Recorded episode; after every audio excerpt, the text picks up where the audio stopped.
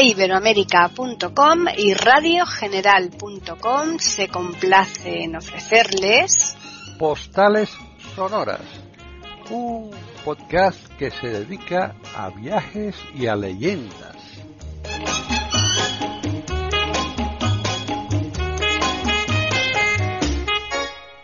Bienvenidos un día más a Postales Sonoras, Cultura y Leyendas aquí en iberoamérica.com. Soy Paqui Sánchez Galvarro y me acompaña en este programa, como lo viene haciendo con mucha frecuencia ya desde los últimos tiempos, Juan Carlos Parra, porque él nos está relatando sus viajes a través de sus cuadernos. Eh, ¿Qué tal, Juan Carlos? Bueno, pues aquí andamos. Si es verdad que tuve la suerte, como tú dices, de poderlo hacer en mi juventud, que yo recomiendo a todo el mundo que pueda viajar que lo haga, lo haga lo antes posible, porque viajar es cultura y la cultura te da, te abre muchas puertas y sobre todo te quita muchos miedos, ¿verdad? Pues sí. Bueno, eh, ¿Qué, iba a decir? Bueno, pues estamos aquí en el otoño, ya sabes, nuestro de, aquí de, España, en, la primavera seguramente de, Sudamérica y estamos pasando un otoño un tanto extraño por esto de la pandemia de este año, ¿no? Pero bueno, tenemos un viaje, los viajes siempre sabes que los hacemos virtuales y son viajes que, enriquecen también, ¿no? Y sobre todo que no cuesta dinero, ¿verdad? Claro. Bueno, bonito y barato. Efectivamente. Eh, bueno, pues hoy, si, si me lo permites, antes de empezar el programa, vamos a hablar. ¿Te acuerdas que me comentaste en el otro programa eh, sobre el término Isa con H o sin H? Exacto, sí. sabes, que en japonés Isha significa doctor o doctora, eh, porque no hay un género, simplemente el género se pone y se identifica en el contexto de la frase, ¿no? Sí. Bueno, pues eh, aparte que en japonés, como en chino, como en coreano y otras lenguas, sabes que van por caracteres y la pronunciación va por otro lado, ¿no? Hmm. Eh, la escritura es una cosa y la pronunciación otra. Bueno, pues al, transformarlo al, a digamos a las lenguas occidentales, a la, con caracteres eh, romanos, ¿no? Caracteres latinos, pues se pone con ISHA, que hombre, la pronunciación es Isha, no sabemos. Eh, significa doctor, pero también significa eh, curandero, también significa sanador, ¿no? Eh, fíjate qué curioso que en el Tíbet se pronuncia Isha también con, con H, aparece con H y sin H, Isa, y en la India es con, con, H inicial en, algunas, en algunos textos, en otros textos sin H, y en Nepal igual. Bueno, pues la pronunciación es Yeshua, que significa pues, Jesús, ¿no? Como bien sabes, mm. por eso el libro este de, Jesús murió y vivió y murió en Cachemira, ¿no? Bueno, yo sigo opinando lo mismo de antes, ¿no? Lo mismo que te comentaba en el otro programa. Yo creo que a todos los, eh, digamos, apóstoles que tenían ese poder de sanar y de curar, pues se les llamaba Ishas, ¿no? que eran los sanadores, pero que también se identificaba a su vez con el término Jesús. Por cierto, estos términos aparecen en los, los libros tibetanos con un pez, que es curioso, ¿no? El término Isha, y luego aparece un pez al lado, ¿no? Curioso, es el símbolo, símbolo del cristianismo, ¿no? Bueno, pues esto es una de las cosas que quería pues eh, anotar para que no se quede en el tintero. ¿no? Muy bien, claro, porque em, em, además nosotros tenemos también en un apartado, vamos, tú y la autora René tenéis un apartado mm, eh, sobre el consultorio de la ISA y entonces viene mm. muy bien que des esta explicación aquí. ¿eh? esto es también para que la gente sepa lo que es el término ISA, que no es Isabel, ¿no? Claro, exacto.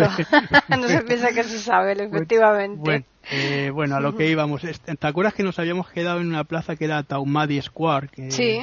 bueno, pues mm, vamos a seguir con nuestra aventura en Nepal y terminaremos. Eh, bueno, voy a hablar de una serie de digamos de monumentos, yo recorrí casi todo Nepal, bueno, recorrimos casi todo Nepal y y no voy a tampoco a liar con muchos nombrecitos a la gente. Vamos a dar, si quieres, los eh, lugares más importantes que nos sí, quedan. Sí, los más emblemáticos que tú veas. Los más emblemáticos, efectivamente, para, luego, para luego regresar a la India y entrar por eh, Benares. Antes de, irnos, voy a dar una pequeña explicación sobre los Vedas, si te parece bien, y hablar un poco sobre el hinduismo, ¿no?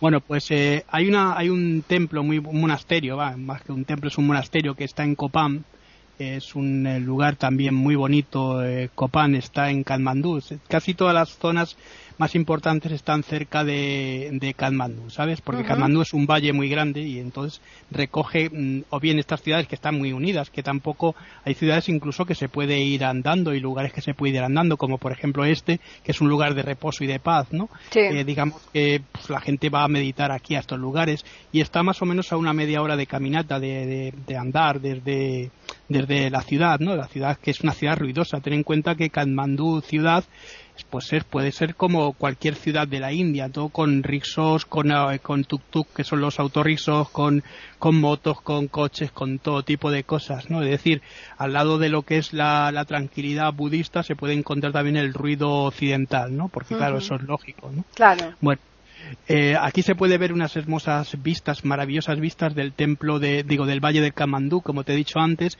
pero siempre que nos acerquemos a un lugar que, fíjate, curiosamente se llama el Jardín de las Estupas, que son, es una especie como de cementerio de pequeños montículos en los que se hallan, eh, pues eso, reliquias de los eh, grandes budas, como te dije antes, que una estupa sirve para esto, para, es un lugar de oración, pero también es un lugar de, como lo fundó Asoka, como lugar de, digamos, de homenaje a estos grandes eh, budas que fueron iluminados. Estamos ofreciéndoles aquí en iberoamérica.com postales sonoras. Bueno, eh, de aquí nos vamos a ir a un lugar que también estuvimos eh, muy bonito, que se llama Changu, Changu Narayan, que está en Bhaktapur. Bhaktapur te he dicho que es un lugar también que está cerca de Kathmandu, ¿no? verás, es un templo y es uno de los eh, siete lugares más importantes y digamos es patrimonio de la de, mundial de la humanidad ¿no? y también como, como en todos los lugares aquí en estos lugares tiene unas vistas pues eh, como te diría yo unas vistas muy bonitas desde aquí se puede ver la ciudad de Bhaktapur pero también se puede ver Katmandú ¿no? es, es muy bonito es digamos ahora eh, estos lugares son para visitar y para ver para ver las claro son muy visuales ¿no? Sí son muy visuales, efectivamente. Mm. Ten en cuenta que eh, para ellos las montañas sagradas mm. que están al lado del Himalaya, no todos los Himalayas, desde la Napur hasta el, eh, yo que sé, el Everest y todos estos, todos son templos, son, son eh, digamos, lugares sagrados, mm. lugares naturales sagrados de, para, para esto, para los budistas, ¿no? Sí. Y luego nos vamos a ir, si quieres, ya después de aquí, porque tampoco merece mucho más estar allí viendo muchas cosas, ¿no? Vamos a irnos a, Pasupatinat, verás, el Pasupatinat, como ya lo he comentado alguna vez, te lo he comentado alguna vez, está en Katmandú, ¿no? Cerca de Katmandú, también en el Valle del Katmandú, ¿no? Y es eh, uno, uno, de los eh, siete lugares más importantes para los hinduistas, no para los budistas, ¿eh? eh está considerado como dentro de lo que es el patrimonio de la UNESCO como uno de esos siete lugares importantes de, de peregrinación de los eh, de los eh, hindúes, ¿no? De las personas que, que, procesan esta religión. Y aquí se encuentra uno de los templos más importantes, que es el de Lord, ellos lo llaman Lord Shiva, que sabes que Lord Shiva es el señor Shiva, ¿no? El, dios Shiva, ¿no? Y es eh, digamos que junto con Benares hay un lugar también importante que está en los Himalayas y otro lugar que también está en el sur de la India, junto con este son los cuatro lugares más importantes de peregrinación o sagrados para los para los, eh, los hinduistas. ¿no? Este templo me parece que ya describí que, bueno, como todos los templos de Shiva, tiene colocado arriba, sabes, estas eh, esvásticas al revés, que se llaman su esvásticas, que representan al sol, ¿no? porque Shiva es el que cierra la, la Trimurti. Y luego hay siempre una campana de, a la entrada, ¿no? Porque hay que llamar al dios para que el dios aparezca y para que se vayan los, los malos espíritus, ¿no? Los demonios. Entonces tú saltas, das a la campana y pasas, ¿no? Y es muy interesante. Tiene, pues, eh, es un lugar amplio. Tiene las estatuas dedicadas a Shiva, el Shiva danzante no sé si lo habéis visto alguna vez, esos Shivas que se representan con una especie como de, círculo de, metal, ¿no? Son de bronce y se, tienen como muchos brazos y muchas, muchas piernas que van dando vueltas como si fuese una araña, ¿no? Es que va cerrando el círculo. Y luego eh, tenemos eso, en el Lingán es donde se hacen las ofrendas, que se puede hacer o bien de dinero, que nosotros dimos dinero, o bien llevar comida, como mucha gente no tiene tanto dinero, pues eh, eh, lleva este tipo de, ofrendas, ¿no? Hmm. Verás, luego hay un río que está cerca, además por todas las aguas que, bordean estos sagrados lugares son siempre aguas sagradas, que además los ríos se consideran como diosas, diosas dentro del hinduismo. ¿no? O si lo quieres, una representación de uno de los eh, avatares de, de, de del dios universal, ¿no? del dios universo. ¿no? Eh, aquí hay un río que se llama Bagmati, que no es el arroz. Eh, se llama así Es que ahí, claro, hay una marca de arroz que es así, claro.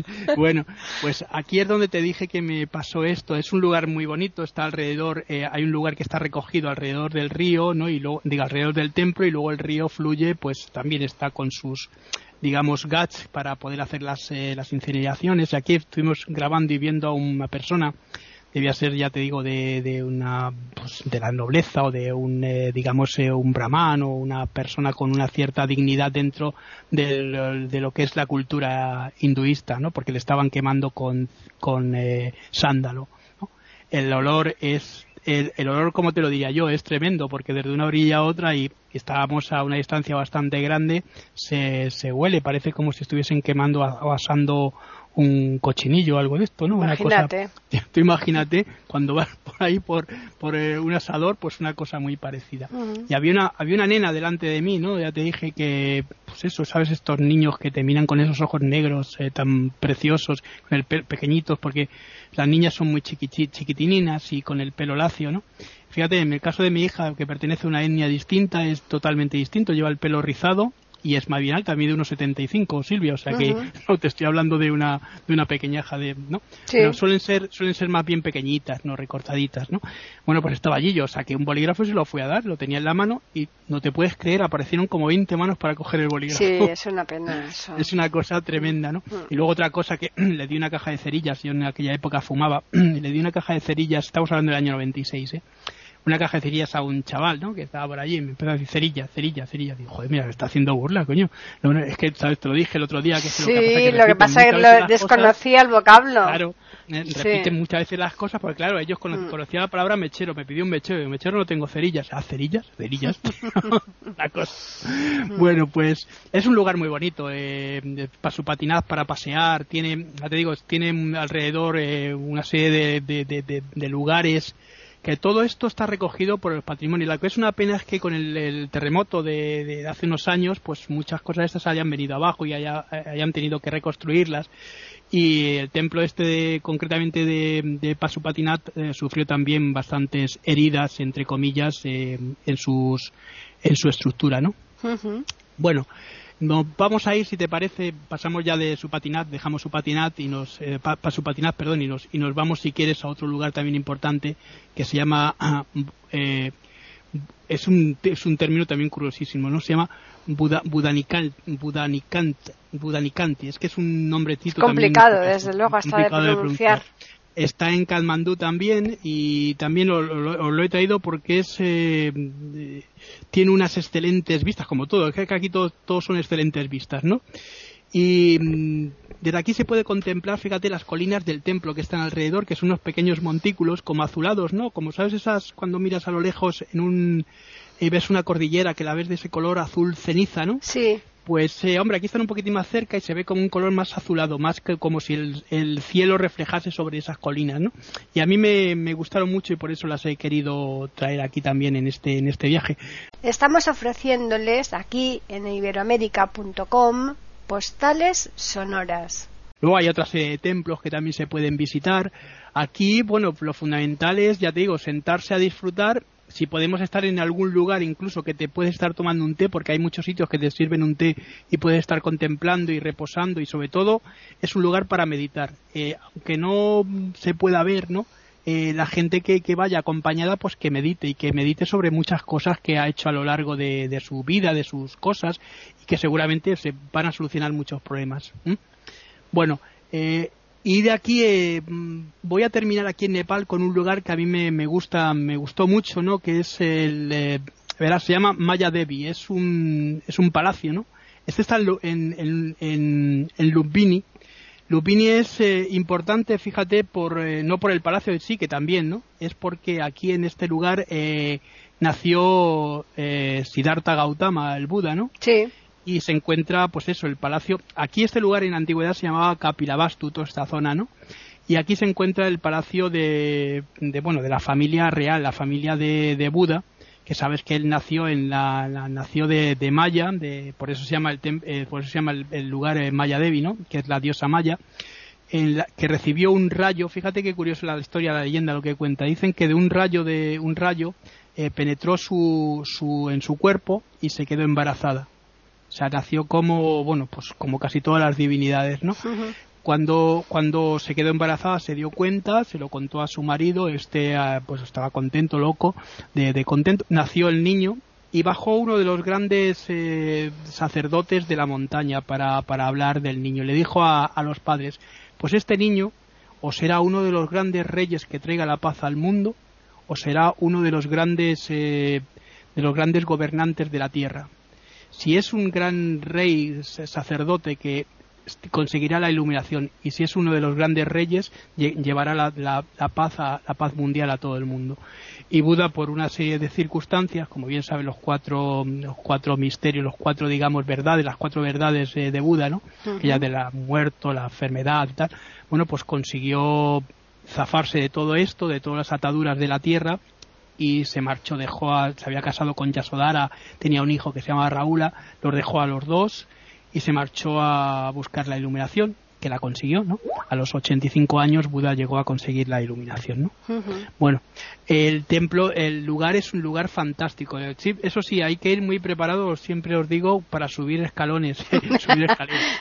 Esta de las cosas de las escaleras es una cosa que a mí me, bueno, terminas agotadísimo, ¿eh? De, ya me imagino. Ya, cuando llegas aquí a Madrid después de todos estos viajes que son todos subidas y bajadas, no te imaginas cómo, cómo llegas, ¿no? Sí, bueno, sí me pues, lo imagino porque como yo he hecho eh, algunos de esos y, y eh, ya no te voy a decir cuando llegas a Madrid, sino no. incluso cuando terminas el día, la jornada y llegas al hotel y dices, Dios mío, por favor, no quiero ni cenar, solamente quiero acostarme, ¿no? Pues mira, mira, si la gente conoce Lisboa, yo he subido los escalones, en vez de- eh, los he subido, he subido bien por Santa Justa en el elevador, Mm. o bien los escalones, que ya os hablaré cuando fue- vayamos a Lisboa, o bien subiendo hasta el barrio San Roque. Y fíjate, he subido con Silvia a cuestas, ¿no? Porque Madre no quería, mía. no quería andar. Tú imagínate todos esos escalones, pues eso multiplicado por cuatro para subir a estos sitios. O sea que estamos hablando, o, eso, o esos escalones que hay para llegar al Sacré-Cœur en, Ah, en en París. Fra- sí, que en también- París, claro. también también Mm. tienen mucha tela bueno pues eso lo multiplicas por 5 por 6 y te encuentras con este tipo de, de escalones ¿no? De- Aunque de- ahí de en el. Sacré-Cœur hay un ascensor, ¿eh? Sí, También sí, se hay, puede hay- ir con hay un ascensor. un, un pequeño funi- funicular Sí. como, como, como pasa también en Budapest en Budapest para subir de, de Mm. un lado hasta, arriba hasta el castillo Claro, y de a, Budapest, de los pescadores sí. hay también un pero bueno lo puedes hacer andando eh, también. Sí, sí, sí, no, yo, yo lo he hecho y andando, tienes- pero que te quiero decir que, Sí, que hay que, que de- mm, decírselo a los oyentes que si, que si van, tienen esta opción, subir, ¿no? Efectivamente, se puede subir. Yo subí, yo subí en el, en el pequeño ese funicular que te digo, es un ascensor que es Mm. distinto, ¿no? Yo no, y, yo fui luego, y, andando. lo, y, lo, ba- o sea y lo bajé andando, claro, Mm. pero, pero claro que hay que avisar por, por si acaso la gente no, no quiere. No, en estos lugares de Nepal aviso que ya no hay ascensor. Ahí no hay ascensor. Ahí, a ahí pie. patita y Ahí como, como dicen en el coche San Fernando, un Eso ratito es, a pie y otro ratito- andando. Eh, esto es. Bueno, pues el, el, el palacio se puede visitar y es un palacio precioso. Hombre, tienes, ten en cuenta que es un palacio de, de- de la época de. bueno, también ten- tiene varias reconstrucciones de, de otros siglos. Pero sí se pueden ver habitaciones, se pueden ver incluso eh, esculturas y eh, pinturas, tapices. No sé, a mí me parece que es un lugar muy bonito para visitar y sobre todo eh, la emoción de estar pisando lugares en los que ha estado Buda, ¿no? Claro. Que también es importante, ¿no?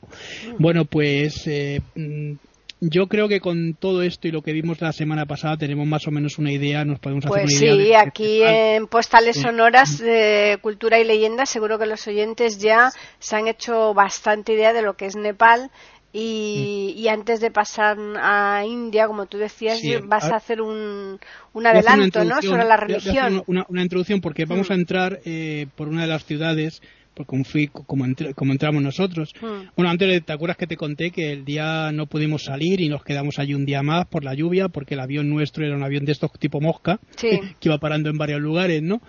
Y el que, los que sí que salían, claro, eran los de la British, los de, Claro, la los Lufthansa, que trabajan sí. los grandes aviones que Mm. podían despegar con la lluvia, porque ten en cuenta que si este avión despega, que tiene que pasar por, tiene que atravesar parte de los Himalayas, Mm. se, se puede caer, ¿no? Claro. Bueno, pues nos, nos llevaron a un hotel, comimos allí por la noche y tal, y, y al día siguiente ya despegamos y nos fuimos para, para, para la India y entramos por Benares.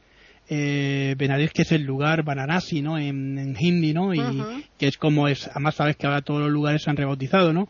como Bombay ahora es Mumbai o Calcuta es eh, Calcata, ¿no? O sea, quiero decir que ya todos los lugares se han, eh, bueno, tienen la, denominación internacional y sobre todo la denominación de cada país, que es la nuestra es Calcuta, como bien sabéis, pero que luego tiene también los, el término oficial en, en India, que es en hindi, ¿no? Bueno, pues eh, entramos en Varanasi, en, en Benares, eh, y es un lugar, pues, eh, digamos, yo creo que es el lugar más eh, religioso y más importante dentro de la India. Viene a ser más o menos como el Jerusalén dentro de dentro del subcontinente. ¿no? sobre todo Jerusalén, que es la ciudad sagrada por excelencia de, de, Israel, ¿no? Claro.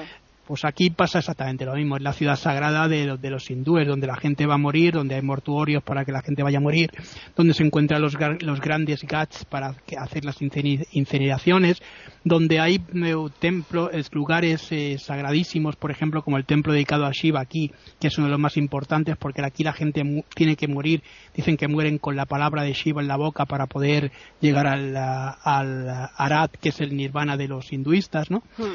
Y eh, bueno, pues voy a comentaros algunas, mm, eh, digamos, eh, lo que ha sido el hinduismo desde que llegó a la India, al subcontinente, cómo fue llevado y demás. ¿no? Bueno, pues el, el hinduismo el hinduismo propiamente dicho, lo que es el hinduismo, nace de otras religiones que son las religiones arias. Y estas religiones arias vienen traídas por los pueblos arios, evidentemente, los pueblos indoeuropeos que van a llegar a, a India. ¿no? Ahí dos ciudades importantes que arqueológicamente están en Pakistán y que, hombre, algún día me gustaría recorrerlas y verlas, que son Arapa y Mohenjo-Daro, ¿no? Que yo creo que todo el mundo ha oído hablar de ellas, ¿no? Que son eh, mm, las ruinas arqueológicas que están cerca de, de Larach. No, pues aquí había una civilización distinta, pero llegaron los arios y cambiaron todo, ¿no? No se sabe si estas civilizaciones desaparecen porque se seca uno de los ríos importantes que es el Saraswati o bien porque, que yo creo que es así, ¿no? Creo que cada pueblo cuando desaparece la fuente de vida que es el agua, pues desaparece, ¿no?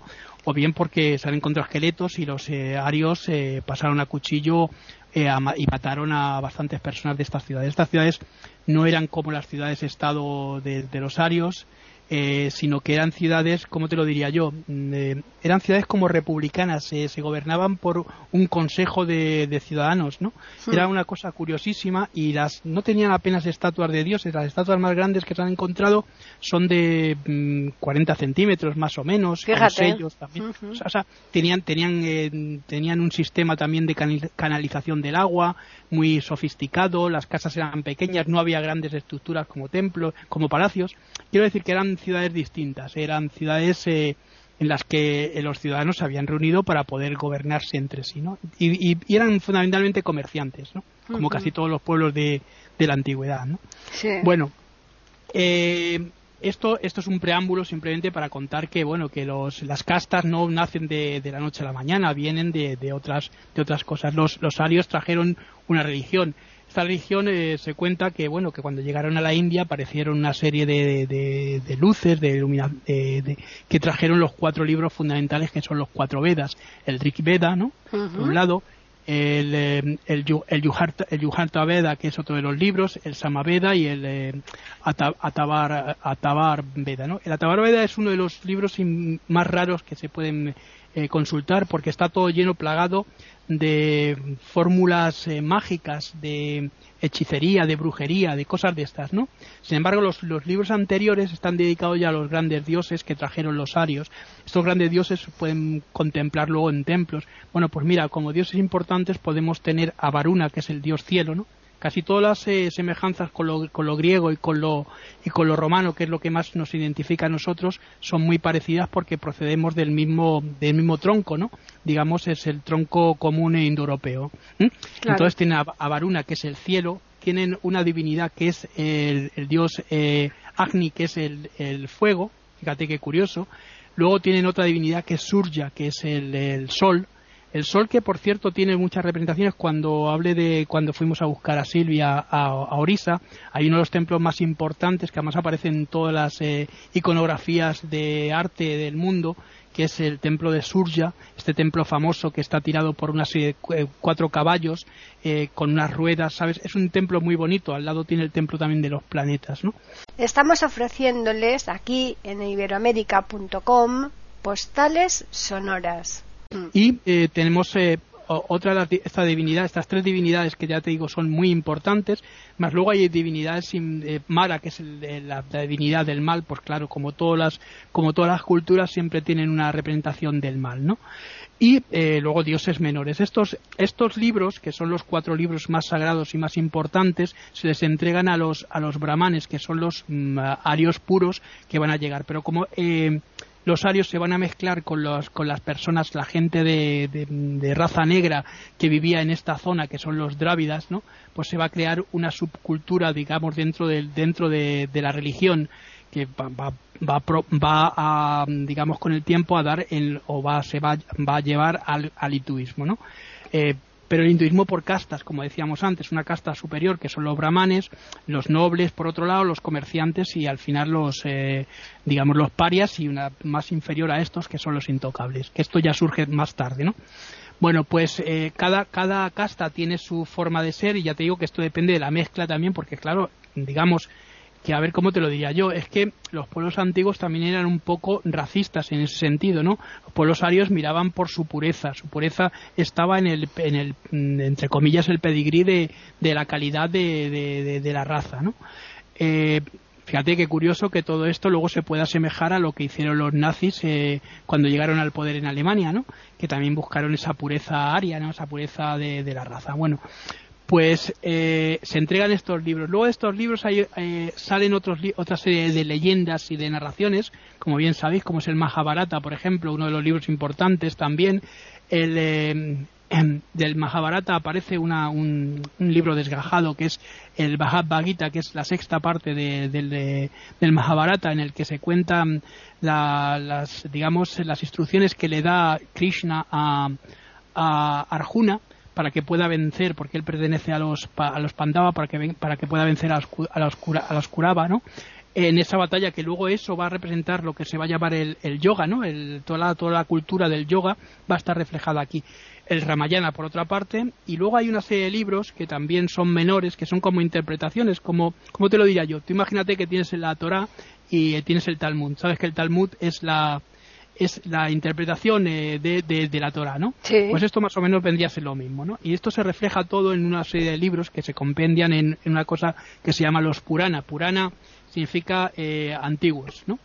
De hecho, fíjate, en, Caló, que los gitanos, curioso, proceden de aquí de la India, del norte de, Jaipur, eh, llegan con una serie de... Mm, una, una, lengua parecida al sánscrito lo que ocurre es que, los gitanos en cualquier lugar donde van acoplan en su léxico a la, a la, a la mm, morfología y, al, a la, sintaxis del lugar donde llegan. ¿no? Por eso un gitano de España no se puede comunicar perfectamente con un gitano de Suecia, pero sí que hay palabras comunes ¿no? entre ellos. ¿Por qué? Pues porque proceden todos de un mismo tronco común. ¿no? Hmm. Por eso decía que la palabra puré, por ejemplo, eh, para los gitanos es, es anteano, antiguo, ¿no? Hmm. Viene, viene de un término, de o por ejemplo, pañí, que significa en hindi eh, significa agua, el paní es el, eh, el, agua, ¿no? El paní para los hindis, pañí para los, los gitanos, ¿no? Bueno, pues eh, estos, estos, estos libros se van compendiando, ya te digo, hasta que se va creando una serie de, mm, ¿cómo te lo diría yo? Estructuras, estructuras no escritas, pero que con el tiempo se van jerarquizando, ¿no? Y esa jerarquía, esa jerarquía va, va a dar lugar a lo que hoy tenemos, a lo que hoy se tiene. Claro está que hoy ya se va cambiando. Ten en cuenta que la India, porque desde el año 47, se constituye como una república, de, en cuenta que fue cuando se hizo la partición, desde el 15 de agosto de, de 1947 se constituye una república independiente. Bueno, pues en esa república independiente se crea una constitución y ellos se rigen, en teoría, te digo en teoría, por las leyes constitucionales. Pero claro, en la práctica hay una cosa que son las leyes consuetudinarias o de tradición que están en la, ley religiosa, como pasa en todos los pueblos o ha pasado en los pueblos también nuestros, en los pueblos, eh, digamos, romanos, que todo procedía de lo que era el hogar, el hogar de, los lares y los eh, penates, ¿no? Llamados, ¿no? Sabes que son los dioses del hogar y que ahí se, se producía la familia, la familia tuvo un poder muy grande y para luego llegar a lo que fue el, gran senado romano. Pues exactamente lo mismo pasa aquí también, porque son eh, estructuras similares procedentes, ya digo, de los pueblos indoeuropeos. Eh, luego también otras cosas que van adaptando, pues ya van viendo cómo pasa en Grecia y cómo pasa en Roma con su con la mitología, ¿no? Todo lo que tiene alrededor, pues les tienen que dar un sentido, una, una digamos, eh, para callar la conciencia del ser humano. ¿De qué manera? Pues diciendo, bueno, que si las, las montañas eh, están puestas ahí por, porque el dios principal lo ha querido o que mm, los ríos están fundados en, están hechos por tal dios mm, eh, ¿entiendes lo, a lo que me estoy refiriendo? Hombre, sí, pues porque ellos, eh, ellos viven precisamente con esa cultura, ¿no? Eh, para ellos es fundamental todo ese tipo de cosas, que para nosotros a lo mejor pues bueno, por supuesto. Pero para nosotros, nosotros porque ya ha desaparecido, el cristianismo tuvo mm. también mucho que ver en todo esto. Hemos pasado también durante, pues eso, en 12 siglos de, de, de, de cultura, de cultura medieval renacentista y nos ha cambiado la forma de pensar, la forma de ser. Hmm. Ya no tenemos una cultura teocéntrica, ya desde el Renacimiento. ya es otra cosa. Además, eh, tenemos una cultura más materialista y eh, aquí en la India todavía aunque aunque la India mm, tiene mm, las mayores fortunas si lo quieres del mundo porque hay gente que tiene muchísimo dinero pero claro no viven aquí en la India viven en Inglaterra o en Estados Unidos no hmm. entonces es otra cosa no hmm. pero aquí sí aquí todavía se sigue respirando ese ambiente digamos, de religiosidad, espiritualidad, de reserva todavía cultural de lo que es la, la espiritualidad de, de la tierra, ¿no? Pero que, Juan Carlos, eso también existe en Japón y allí el nivel económico y cultural todo es muy superior y sin embargo eh, están bastante cercanos en, este pensamiento. Sí lo, lo que pasa es que son culturas distintas. Sí, totalmente, claro. estando en Asia, hmm. la cultura china, que es donde procede la japonesa, hmm. eh, y la cultura, o el tronco, si lo quieres, eh, más bien de raza amarilla, hmm. y, el, y el tronco de donde proceden los indios, que proceden de nuestra cultura, que es la cultura indoeuropea, ten en cuenta que el sánscrito es una lengua que es muy parecida al, eh, al griego antiguo o, a, las lenguas antiguas o al griego.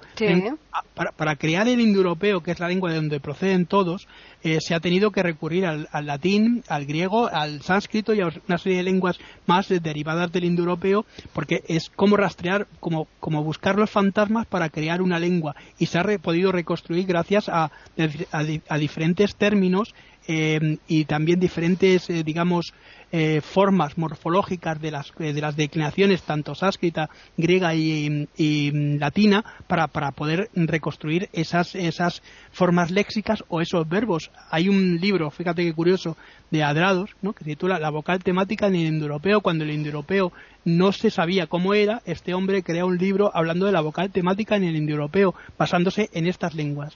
Curioso, ¿no? Pues es una, cosa interesante. Y luego, claro, otras cosas son las, los rituales. Los rituales se han mantenido a lo largo de, siglos y siglos total, y, se Siguen, y se siguen haciendo. Mm. Y luego otra cosa también que ha contribuido a todo esto son la separación de, de, de digamos, de la sociedad bueno, una separación natural dada la religión, ¿no? Que son las castas. Las castas mm. han impedido que una serie de personas puedan pasar de un lugar a otro. Eh, incluso, fíjate, han impedido eh, propagar en muchos casos pues pestes o diferentes cosas. ¿Por qué? Pues porque no se podía salir de un lugar que lo que estaban los brahmanes o un lugar donde mm. estaban los, eh, los diferentes, las, otras diferentes castas. Mm. Quiero decir que la India es un lugar fantástico para recorrer, pero también es un lugar de pena, es lo que tú me decías. Hombre, claro, es, un, un, lugar que, es de contraste. Vamos a ver, el caso que tú comentabas hace un rato de tu hija, que mide unos 75, pese a que fuera de otra etnia distinta, si ella hubiera estado en la India, no habría a lo mejor pasado del 1,50 y pico, porque evidentemente la alimentación que tú le has dado, el deporte y las comodidades que ha tenido, no, las iba a tener allí. Y, no, ya es española, si tú la, si tú la hablas con ella, pues ella hmm. no tiene nada de, de, cultura, de cultura. Claro, sí es verdad que puede tener un 5 o un 10% de lo que es en sí la, lo que es la genética, hmm. que eso le sirve para la espacialidad y para una serie de cosas hmm. más. Ella es muy buena en matemáticas y en ajedrez y cosas de estas. Pero bueno, eh, otra de las cosas que te puedo decir, bueno, que ella que uno es lo que come, y eso siempre lo he dicho yo, uno, es lo que come, y, y, lo que tiene a su alrededor, el 90% es ambiente. Efectivamente, nos, desarrollamos en una hmm. cultura determinada, fíjate, ayer hablaba con, con nuestro amigo Davis, eh, italiano, nuestro amigo Davis, y, hmm. bueno, y, le, y, le, estaba escribiendo una cosa, y dice, mira, eh, cuando tú hablas en italiano, como me pasa a mí en portugués o en italiano, cuando hablo, incluso los registros de los sonidos, incluso los colores y los sabores, me, tengo que hacer un esfuerzo distinto para, para, para digamos, eh, sintetizarlos y ordenarlos de otra manera porque me suenan las cosas de diferente manera o me evidentemente incluso fíjate hasta los perros y los coches cuando estoy en otro lugar me suenan de una forma distinta no sé si a ti te pasa, pero a mí me, a mí me pasa. No sé si es por, por empatía con la lengua, pero me, me, me, me, sucede, ¿no? Y lo que tú decías es que la cultura japonesa y la cultura china son, son culturas distintas. Son, fíjate que estando en el mismo continente no tienen nada que ver una con la otra. Y eso que la India tiene contactos eh, arriba, en lo que es la zona norte, con, eh, con eh, tiene ciudades que son, las personas no son de, de raza negra, son raza amarilla y son indios eh, verás, Silvia tenía una compañera en música que yo le pregunté a la madre y digo, hombre, eh, me dijo que era adoptada la, niña igual que Silvia, ¿no? Hmm. Digo, pero, pero de, China, dice, no, no, es India, es igual que tu hija, lo que pasa es que ella nació en un, en un estado que está al norte de la India, ¿no? Eh, y que es de raza, son todo de raza china, claro. Entonces, fíjate el contraste que se puede dar en un país tan grande que tiene 1.500 millones de habitantes. Claro, lógico, pero si eso es ¿Mm? lógico. Luego para gobernar, gobernar, mm. gobernar este país y ya es, ya es mm, digamos penoso para gobernar un, eh, unos estados como la Unión Europea que somos 27 estados y ya cuesta gobernarlos o Estados Unidos o Brasil no que son 27 y 50 estados imagínate un, un país que tiene cuatro veces más la población de estos países mm. es muy difícil es muy, complicado sí, sí. bueno eh, al eh, al entrar en Benarés se respira. Bueno, primero para empezar te diré que cuando llegamos al aeropuerto, voy a dejar unas notas aquí apuntadas. Eh, no sé por qué, pero es una cosa que me llamó mucha atención. Le dijeron que toda la ropa que no usáramos, que la metiéramos en bolsa, tanto zapatillas como. dije, tendremos que lavarla. No, no, sin lavar ni nada. Hay todo en bolsas, ¿no? Y cuando llegamos al aeropuerto, que salíamos del aeropuerto para coger el autobús, ¿sabes? Ya habíamos llegado, ya habíamos eh, cogido las maletas y demás. Bueno, pues había una cantidad de niños como nos están haciendo como el paseillo, ¿sabes? Como cuando gana un equipo de la liga o eh, y, había un mogollón de niños con vestidos todos con uniforme, blanco la camiseta y pantalones negros, ¿no? De, de de un colegio, de lo que fuese, ¿no? Bueno, pues nosotros pasamos por ahí y vamos repartiendo a cada uno una cosa, las zapatillas para uno, las las, eh, las chicas daban las medias para otro, las, las camisetas bueno, una cosa no, yo me quedé como, como diciendo, bueno. Tremendo, porque vamos, la higiene ahí, yo qué sé. Pero, pero, pero sobre todo para repartir las cosas, ¿no? Que, que se estaban dando cosas ya usadas de tiempo y tiempo, ¿no? Porque mm. llevaban, claro, a estos sitios llevan las zapatillas más, así más cómodas que tienes, que ya se han utilizado mm. en otras partes, ¿no? Mm. Bueno, calcetines y, y, bueno, con decirte que lleva, llevaba 20 camisetas y aparecía aquí en Madrid con una. O sea que pues, todo esto son cosas que, bueno, eh, bueno, y una porque la compré en, Nepal, que compré una de compré una de mm, con unas pagodas y cosas de estas. Por cierto, en Nepal compré una cosa que no me acuerdo de decírtela antes, que es un tanka. No, compramos varios dioses en cerca de, de Pasupatinat compré una Lashmi, mm, que es la diosa de la fortuna, que es eh, una de las encarnaciones eh, de bueno es de las es el Sakti de, de Vishnu no de la segunda de la segunda parte de la, trimu, la Trimurti no y mm, compramos una Dasmi y compramos un tanka. Verás un tanka es no es un tanga no no es tanka. no no tanka. No no no hablamos con G sino con G. a ver si a ver si va a pensar que aquí también las cosas son que esto pues esto esto es una es, es, una especie de cómo te lo diría yo Está, es en círculo están, son las diferentes eh, etapas de de Buda pintadas en un, eh, en un fondo marrón de, tela, pero con, están pintadas como si estuviesen pintadas con un pelito, ¿sabes? Eh, en pan de oro. Y van representando las diferentes etapas de, de la vida de, Buda, evidentemente, hasta llegar a, la iluminación. Y están en círculo como si fuese un mandala. También compramos un mandala. Los mandalas son esas eh, representaciones que tienen los, digamos, budistas que cuando hacen la meditación que son esos caminos para llegar a un palacio, ¿no? Que no sé si hmm. os ha visto que son circulares y tienen varios como si fuesen eh, laberintos que se hacen de colores eh, y llegan al final a un lugar donde está una especie de templo. El templo se representa el nirvana. Pues estos igual las compramos también algunas de plata y este tanca digo eh, tiene una especie de, de, ¿cómo te lo diría yo? Para cerrarlo como de, de, paño de paño rojo, de paño de paño de color rojo. Y Allí nos costó al cambio, fíjate, como unas 1.500 pesetas. Bueno, pues cuando vinimos aquí al Corte Inglés, para que vean lo que son las cosas, en el Corte Inglés aquí en España es una de las eh, fundamentales eh, comercios de aquí de, nuestro país, ¿no? Como bien sabes. eh, costaba como unos al cambio como unos eh, 60.000 o 70.000 pesetas. o sea que hicisteis, hicisteis el agosto, vaya. Sí, sí, estamos hablando de una barbaridad porque ellos compran un montón allí en, de, estos en contenedores, por lo que nos dijeron, los traen aquí y aquí hacen el agosto, vamos, nunca mejor dicho, ¿no? Ya te digo, qué barbaridad. Bueno, pues eh, cuando llegamos ya al... Ya volvemos otra vez a lo de Benares, ¿vale? Bueno, pues ya una vez que repartimos la ropa, ¿no? Bueno, pues eh, fuimos al hotel y cuando ya estuvimos en el hotel nos dijeron, no, es que vamos a hacer un recorrido por la ciudad, que es aquí donde lo voy a dejar. Y nos fuimos a un lugar donde había, ¿cómo te lo diría yo? Tú sabes los rebaños de ovejas, ¿no? Pues aquí eran rebaños de, de chavales en de chavales en risó de estos de bicicleta, aguardándonos para llevar a, porque solo se pueden pueden subir dos personas en la parte de atrás, pero para dar una vuelta por la ciudad en en, en, en risó, en, en el tuk-tuk, en estas, en estas eh, bicicletas, digamos que tienen un sillón detrás con dos ruedas, ¿no? Sí, sí, un tipo tándem de estos. Son, son, muy típicas. Sí. Otra de las cosas que tengo que decir es que aquí en, en, en, bueno, en esta zona, en Benares, tanto en esta zona como en Calcuta, todavía sigue habiendo lugares en los que para el turismo y todas esas cosas hay, hombre, a mí yo no lo probé porque no me, Hombre, porque me daba pena, en todas cosas, ¿no? Pero que ahí los risos son eh, humanos, como pasa en la Ciudad de la Alegría, no sé si te acuerdas. El eh, padre de la chiquita esta que mm. llevaba, estaba ganando el dinero para la dote. Porque otra de las cosas que tiene la India son estas, eh, vamos a ver, cosas extrañas, ¿no? Que una persona tiene una hija, hmm. tiene que además dar una dote para que se pueda casar y marcharse de su casa. Hmm. Es una cosa que a mí me, llama mucho la atención todavía en, el siglo XXI. Exacto, que, todavía se sigue haciendo esto. Hombre, cuando fui a buscar a Silvia ya nos comentaron que las grandes ciudades, Delhi, por ejemplo, o en eh, Bombay y tal, estas cosas ya no se llevan a la práctica, pero sí que en las ciudades pequeñas, en las ciudades de interior, en, en, los, eh, en las eh, aldeas, todavía eso se sigue haciendo.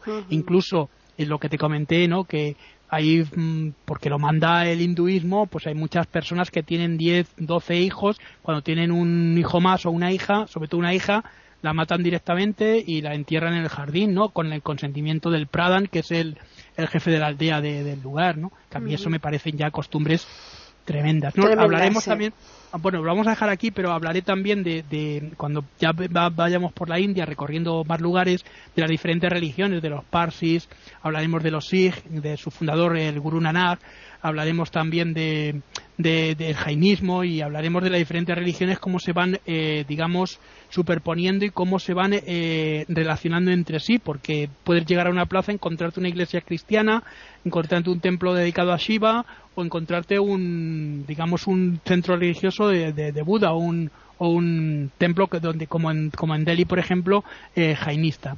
O, o si lo, y, y, y, también Sikh no que también los hay muchos. También por, hay dos o tres más importantes que ya hablaremos de uno de ellos que sí que lo visité que es el de Nueva Delhi lo he visitado dos veces. Y bueno lo vamos a dejar aquí si te sí yo creo que sí lo vamos a dejar para la próxima vez vamos a liar a la gente con tantos nombres ya, simplemente me trae la cabeza ya como un bombo. Sí, bueno, ya estamos, ya estás metido en ese recorrido con la bicicleta tándem y lo dejamos ahí, ya nos cuentas cómo, cómo pasó, qué, tal estuviste en esa bicicleta, qué tal te sentiste, eso nos lo cuentas el próximo día. ¿eh? Sí, no, ya hablamos del risor y lo que son los risos y sobre todo hablaremos de, esas cosas que, que son importantes en Benadés. Bueno, te hablaré de cosas terribles también, de, una historia que nos pasó con un niño que tuvimos que levantar. Pero eso ya hablamos. Muy bien. Pues vamos a decirles a los oyentes que nos pueden escribir al correo tertulias, no, al correo postales arroba eiberoamerica.com y también al Twitter eiberoamerica con las iniciales e, I y la A de América en mayúsculas. Juan Carlos, mm, ya estamos en la India. Sí, ya estamos otra vez en la India. Nos hemos, metido en la India otra vez, ¿eh? y ya de, ya de, ayer, no, una de las cosas que no, no, te he dicho, que fíjate, cuando íbamos andando para, para el hotel, que esto es el último apunte ya que dejo, ¿vale? Mm. Eh, hay una cosa que me llamó la atención porque se lo pregunté a Mercé, ¿no? Que era la guía que llevábamos de aquí de España. Digo, hombre, ¿por qué hay estas casitas pequeñitas al lado de las casas a una distancia? Se mira, porque en esas casas lo que hacen con la, con la, la mierda de las vacas es que la van haciendo una especie como de, como de, de, tortas grandes, ¿no? Y las van almacenando ahí. Eh, se van secando cuando llega el invierno, es el combustible que tienen para las chimeneas. Figúrate. O sea, ¿Eh? que, o sea que, no desperdician nada, Juan Carlos. ¿Eh? Todo sirve. y, y, mandar un abrazo a todos los oyentes y nada, que la semana que viene seguimos aquí en este maravilloso y fabuloso país, ¿no? Exacto. Vamos a despedirnos, pero les vamos a recordar que el próximo jueves estaremos nuevamente aquí en iberoamérica.com con un nuevo podcast de postales sonoras, cultura y leyendas.